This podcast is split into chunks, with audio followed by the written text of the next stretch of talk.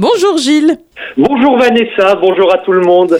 Alors aujourd'hui tu vas nous parler d'une plante appelée également cresson des prés ou bouquet du loup. Cette plante printanière, c'est la cardamine des prés. Oui, alors c'est une très belle plante qui drape nos prairies d'une magnifique couleur mauve à rosâtre avec de grandes fleurs blanches, roses ou violettes. Et on peut la voir en ce moment, elle se montre brièvement entre avril et mai. Alors est-ce que tu as des anecdotes à nous raconter sur cette plante? Oui, alors son petit nom en allemand est coucou on ne la confondra pas avec le coucou dont on a parlé la semaine dernière, donc la prime vert. Et en fait, pourquoi coucou? Car son apparition correspond au retour de l'oiseau du même nom. Et on dit qu'en Allemagne, un bouquet de cardamine dans la maison attire la foudre chez vous. Rien que ça.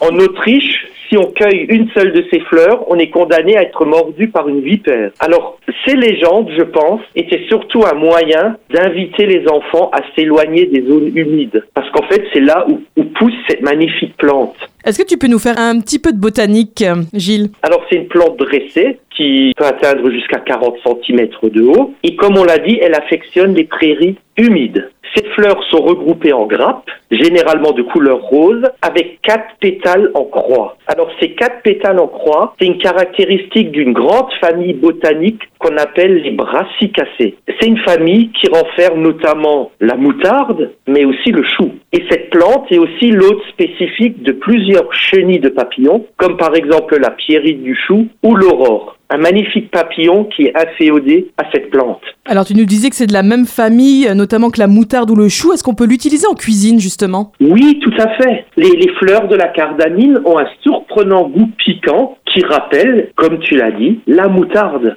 C'est effectivement la même famille botanique. Or personnellement, j'adore en croquer bon, toujours avec lors de mes promenades à travers champs. Et les fleurs peuvent aussi servir à décorer des salades, ou être incorporées à du beurre, ou à des vinaigrettes pour les parfumer et les colorer. Elle apporte une délicieuse saveur piquante. Même les jeunes feuilles peuvent accompagner une salade ou se consommer cuite comme un légume. Une plante surprenante. Que peux-tu nous dire en conclusion, Gilles? Alors pour la cardamine, aussi belle que piquante, elle a tout pour nous séduire. Gracieuse et chatoyante, cette plante doit également nous sensibiliser à la menace qui pèse sur les zones humides. Ces milieux sont précieux pour la biodiversité, mais également très fragiles. Et surtout, victimes de nos pratiques d'assèchement des sols, d'urbanisation irréfléchie, dont les conséquences sont souvent désastreuses lorsqu'on connaît de fortes pluies. Et on a connu une crue il y a encore pas si longtemps. Il n'y a pas si longtemps, effectivement. Donc c'est important de, de préserver ces milieux. Et en fait, aimer les plantes,